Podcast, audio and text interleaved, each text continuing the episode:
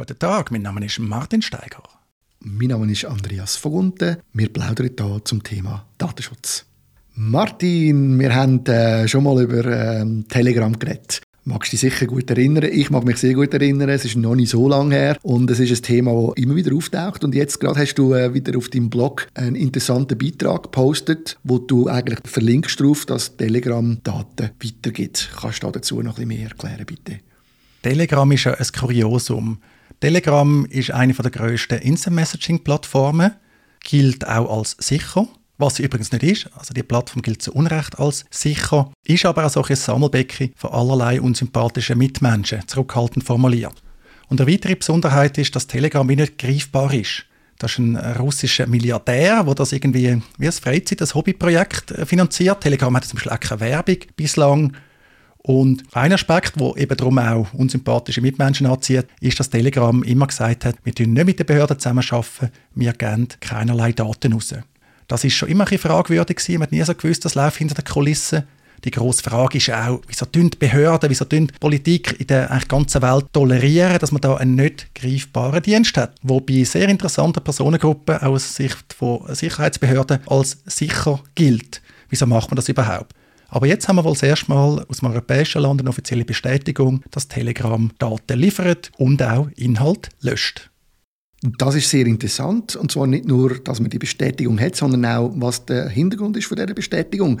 Du hast dort können zusammenstellen, wie das, das überhaupt zustande kam und dass da offenbar Gespräche jetzt laufen zwischen dem Bundesnachrichtendienst und Telegram-Leuten, obwohl die ja irgendwie gar nicht greifbar sind. Also sehr spannend, was da passiert ist. Kannst du das nochmal genau erklären, was da gelaufen ist? Ja, gern. Ich glaube übrigens, es ist nicht der Bundesnachrichtendienst, sondern das Bundeskriminalamt, was in Deutschland eine Polizeibehörde ist und eben kein Nachrichten- oder kein Geheimdienst. Der Hintergrund ist eigentlich folgendes. Auch in Deutschland hat die Politik halt festgestellt, mit dem Telegram haben wir ein Problem. Auch bei ganz viel Meinungsfreiheit, denke ich, ist ja unbestritten, dass man so Plattformen bis zu einem gewissen Grad muss regulieren muss. Meinungsfreiheit hat Grenzen, wie alle Grundrechte Grenzen haben, mit dort, wo sie mit anderen Grundrechten, mit den Grundrechten von anderen Menschen kollidieren. Das ist trivial. In Deutschland hat man dann behördenseitig versucht, den Kontakt zu Telegram herzustellen. Man hat wohl auch an angeblichen Sitz in Dubai Brief geschrieben. Das ist aber wohl wirklich so Briefkastenfirma, irgendeine leere Wohnung in so einem Wolkenkratzer dort. Und die haben wohl nicht reagiert. Und dann ist natürlich etwas sehr naheliegendes gemacht worden. Man hat festgestellt, ja, Telegram ist ja darauf angewiesen, in diesen App Stores, vor allem von Apple und Google, vertrieben zu werden.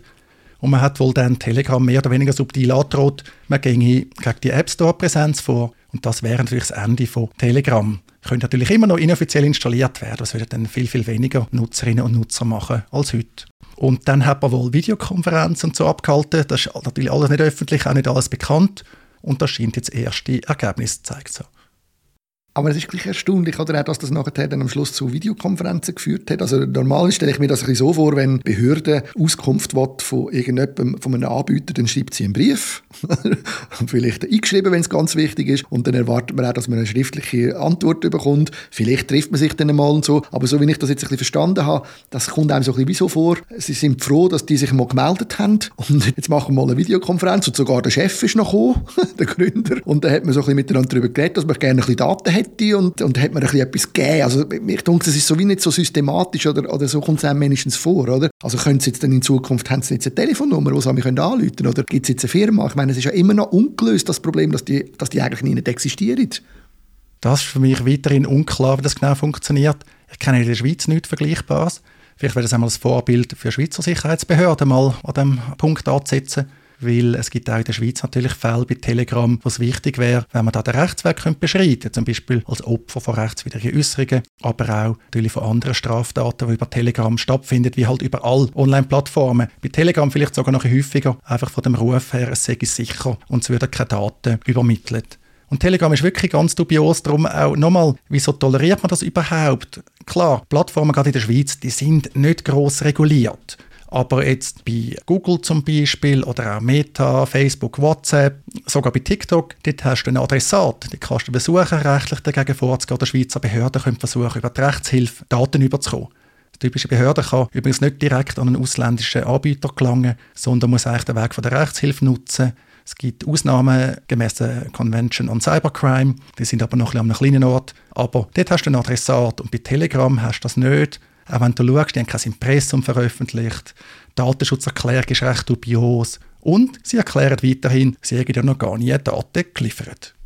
Und, und sie haben auch, äh, du hast vorhin gesagt, Datenschutzerklärung ist dubios, sie haben dort zum Beispiel auch eine Datenschutzvertretung aufgeführt, die in UK ist. Und wie bei dir richtig nachzulesen ist, das natürlich absurd nach dem Brexit. Aber auch das, oder, das verstehe ich nicht. Ich, ich würde noch verstehen, wenn zum Beispiel gewisse, sagen wir jetzt eben nachrichtendienstliche Behörden das Gefühl haben, wir lassen die mal in Ruhe, wir haben vielleicht Zugang oder so. Aber zum Beispiel Datenschutzbehörden, die ja so scharf sind, gerade auch in Deutschland. Wenn ich denke, wie viele von unseren Kunden, kleine Firmen, sich Mühe geben, um eine Datenschutzvertretung zu haben, damit sie dort äh, sich konform verhalten.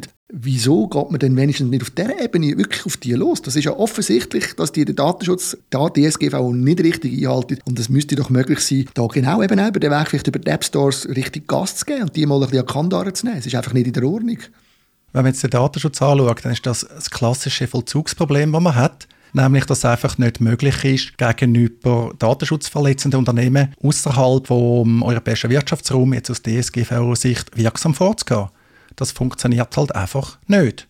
Da kann man dann natürlich Brief schicken, kann man Bussen verhängen, aber wenn die das nicht interessiert, wenn das für die im europäischen Markt keine weitere Folgen hat, dann könnte natürlich das europäische Datenschutzrecht am Laufmeter verletzen. Also am Schluss trifft es häufig die, die seriös sind, zum Beispiel Schweizer KMU, die können sich auch nicht einfach verstecken. Die können ihren Kundinnen und Kunden zum Beispiel in Deutschland sagen, ja, wir halten das nicht ein, das Datenschutzrecht, das wird auch von diesen Kunden nicht akzeptiert. Aber gerade in den USA, aber auch anderswo auf der Welt, gibt es vielleicht ganz viele Unternehmen, die sich dem europäischen Datenschutzrecht entziehen, weil es für sie einfach keine schmerzhafte Folge hat. Ich glaube, es wäre wichtig, dass man auch äh, bei den verschiedensten Behörden sieht, dass Telegram etwas wäre, wo man einfach muss ein bisschen genauer her und wo man mehr muss machen muss. Es ist nicht so fair, wenn man denkt, wie, wie die anderen, auch grossen Unternehmen, permanent unter Beschuss geraten und das Telegram von so vielen Leuten genutzt wird und einfach kann schalten und walten, wie es will. Das sehe ich auch so. Bei Telegram halt wirklich der Aspekt, Telegram ist nicht sicher. Standardmäßig ist es nicht verschlüsselt, dass man dort kommuniziert. Und auch dort, wo man die Verschlüsselung kann aktivieren kann, gilt die nicht als sicher. Man sollte aber natürlich nicht auf Telegram schiessen. Google zum Beispiel, Meta, die haben Adressen, primär in Irland und in den USA aus Schweizer Sicht. Aber auch dort müssen wir schauen, dass wir aus Schweizer Sicht mehr machen können. Wenn heute eine Person in der Schweiz ein Anliegen hat, ein rechtliches Anliegen gegenüber diesen grossen Plattformen, dann muss sich die Person eben nach Irland oder sonst ins Ausland wenden. Seit Jahren im Parlament hängig sind Motionen für ein Zustellungsdomizil in der Schweiz. Also, das wäre nur ein Briefkasten, eine Adresse, es wird sich sonst nichts ändern. Und auch das wird unterdessen seit Jahren blockiert vom Bundesrat. Ich freue mich dann auch gesagt, dass das damit zusammenhängt, dass bei vielen von diesen Digitalthemen die Events, die Aperos stattfinden.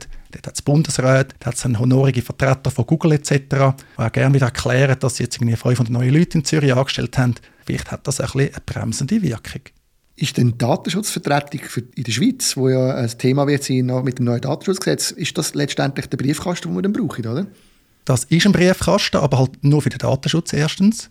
Und zweitens, auch das ist nicht durchsetzbar. Also wenn große Plattformen sich in der Schweiz an der Rechtsordnung bis zu einem gewissen Grad beteiligen, dann ist es faktisch immer freiwillig.